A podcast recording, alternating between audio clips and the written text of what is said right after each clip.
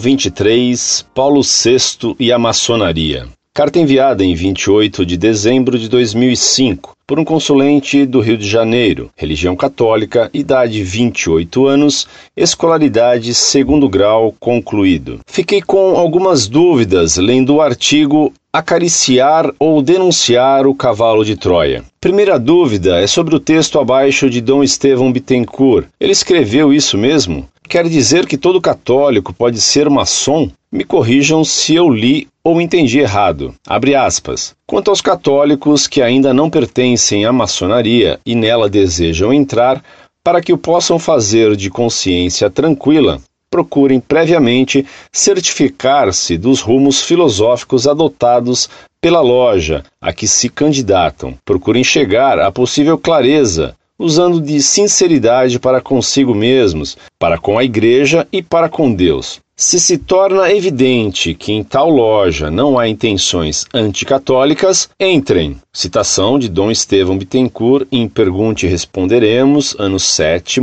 número 195, março de 1976, página 41. A segunda dúvida é sobre os papas João XXIII e Paulo VI. Me corrijam se eu entendi errado. O professor Orlando Fedeli dá a entender que o Papa João XXIII e o Papa Paulo VI tiveram forte influência maçônica. Sendo assim, eu poderia chamá-los de papas maçons? Então, os papas que vieram depois deles também poderiam ser maçons? O professor Orlando Fedeli, expondo sua opinião ou palpite dessa maneira, não estaria ajudando no grande cisma da igreja? Sim, porque se um papa é maçom ou tem influência, como poderia ser ele infalível? Da maneira que o professor Orlando Fedeli coloca, é como se o Papa João XXIII e o Papa Paulo VI nem fossem projetos, nem mesmo de Papa. O professor Orlando Fedeli escreve como se conhecesse pessoalmente e profundamente até a consciência de cada Papa, como se tivesse o poder de perscrutar os corações e autoconhecimento de causa. É uma tese temerária, pois se eu seguir essa linha de raciocínio do professor Orlando Fedeli, cairia por terra o que disse nosso Senhor: Tu és Pedro, e sobre esta pedra edificarei a minha igreja. As portas do inferno sobre ela não prevalecerão. O Papa João XXIII e o Papa Paulo VI não seriam legítimos Pedro, e as portas do inferno prevaleceriam sobre a igreja de João 23 até agora, em pleno 2005. Muito prezado, salve Maria. Você leu certo. O trecho citado é de Dom Estevão mesmo, e ele considerou nessa ocasião que um católico pode ser maçom, o que é um absurdo. Os estudos históricos mais sérios comprovam a influência das seitas secretas nesses dois papas. Quanto a eles terem sido ou não filiados a uma seita secreta, não tenho informação comprovada. Houve acusações sobre ligações de Paulo VI com certas lojas, mas ainda que isso fosse verdade, isso em nada afetaria a legitimidade de seus pontificados. Um papa que se filiasse a uma seita secreta continuaria papa, e embora cometesse um grande pecado, esse papa continuaria tendo todos os poderes de Papa, inclusive a infalibilidade, quando a exercesse nas condições previstas pela Igreja. Um Papa que pessoalmente caísse em heresia, mesmo assim continuaria Papa legítimo, pois que ninguém na Terra pode depor um Papa, ninguém pode julgar um Papa. O fato de um Papa poder cair pessoalmente em erro e em heresia filiar-se a uma seita condenada e continuar infalível,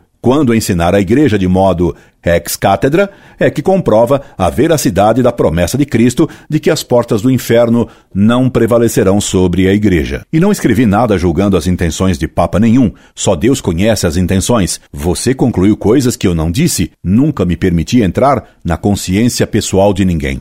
Sua acusação a mim não tem base. Ela é fruto de seu susto e de sua leitura mal feita do que escrevi. João 23 e Paulo VI foram papas legítimos. E embora eles tivessem tido pontificados desastrosos, eles foram papas mesmo. Seu espanto é fruto da falta de conhecimento generalizado dos católicos brasileiros sobre a história dos papas e sobre a doutrina católica. Procure ler biografias sérias sobre esses papas e verás que o que informei é de conhecimento comum na Europa. Incorde e aso semper, Orlando Fedeli. PS. Havia eu já mandado uma carta para você quando, à tarde, reli um livro sobre maçonaria e Igreja Católica, de autoria dos padres J. A. E. Benimelli, G. Caprilli e V. Alberton. Editora Paulo, São Paulo, 1981. Cito a quarta edição brasileira, que é de 1998. Essa obra, escrita por vários sacerdotes, defende a aproximação da Igreja e da maçonaria. Recomendo que você leia para que saiba quantos padres, como Dom Estevão, defendem essa aproximação exatamente após o Vaticano II, concílio feito por João XXIII e Paulo VI. Pois na página 100 e 101 desse livro, você lerá o seguinte: Cremos que sinais claros desta nova, mais serena atitude encontra SIC, C, também na posição assumida por alguns grupos maçônicos diante da figura dos dois papas artífices do concílio por ocasião de sua morte. Na de João 23, o doutor G. Gamberini, grão-mestre do Grande Oriente da Itália, e acrescento eu, bispo da Igreja Gnóstica, distribuiu a nota seguinte. Sucede quase sempre que um papa deixe profundas lamentações no âmbito de sua igreja, mas, certamente, é a primeira vez que um Papa morre circundado pela simpatia e pelo afeto de toda a humanidade. Desaparece, como todos sentem, um homem bom. Juntamente com esse homem bom, desaparece o mais límpido e, ao mesmo tempo, o mais genial e eficaz defensor da Igreja. Consagrara-se à sobrevivência da Igreja, e a esta sobrevivência estava pronto a sacrificar todo outro valor tradicionalmente a ela associado. E foi o que ele e Paulo VI fizeram no Vaticano II. A sua morte é grande mal para a igreja, mas desaparece também um homem que se prometia colmar, tapar, em virtude de um autêntico sentimento cristão, o abismo escavado pela igreja, antes dele, entre si mesma e a civilização moderna. E a sua morte é um grande mal para todos. Dr. G. Gamberini, citado por J. A. E. Benimelli, G. Caprilli e V. Alberton. Maçonaria e Igreja Católica, Editora Paulo, São Paulo, 1981. Cito a quarta edição brasileira, que é de 1998, páginas 100, 101. Nessa mensagem, deve-se notar não só a admiração de um alto maçom por João 23, como principalmente informação de que João 23 aceitou sacrificar os valores tradicionais da igreja para que ela sobrevivesse. Teria alguém ameaçado a igreja de que ela pereceria e que João 23 negociou a sobrevivência da igreja em troca do sacrifício de seus valores mais tradicionais? Se foi assim, o sacrifício dos valores mais tradicionais da Igreja foram feitos no Vaticano II. E foi o Vaticano II que aceitou a civilização moderna, isto é, o antropocentrismo, colocando o homem no lugar de Deus. O mesmo maçom Gamberini, bispo da Igreja Gnóstica, também elogiou o Papa Paulo VI por ocasião de sua morte, dizendo: Nenhum dos seus predecessores foi tão difamado como ele. Talvez porque, no seu tempo, a arte de difamar não conseguir as presentes garantias de impunidade. Mas, sem dúvida, a ele e não aos seus predecessores coube a sorte de tomar conhecimento da incumbência, da ameaça final para sua igreja, como para todas as religiões, como para toda a espiritualidade e teve de bater-se e procurou fazê-lo em mais de uma frente, com mais de uma tática. Para os outros, a morte de um papa é um acontecimento proverbialmente raro, mas que acontece, não obstante com a frequência de anos e de decênios. Para nós, é a morte de quem fez cair a condenação de Clemente XIV e de seus sucessores. Ou seja, é a primeira vez na história da maçonaria moderna que morre o chefe da maior religião ocidental não em estado de hostilidade com os maçons. E pela primeira vez na história, os maçons podem render homenagem ao túmulo de um papa sem ambiguidades nem contradições. Dr. G. Gamberini, citado por J. A. E. Benimelli, G. Caprilli e V. Alberton.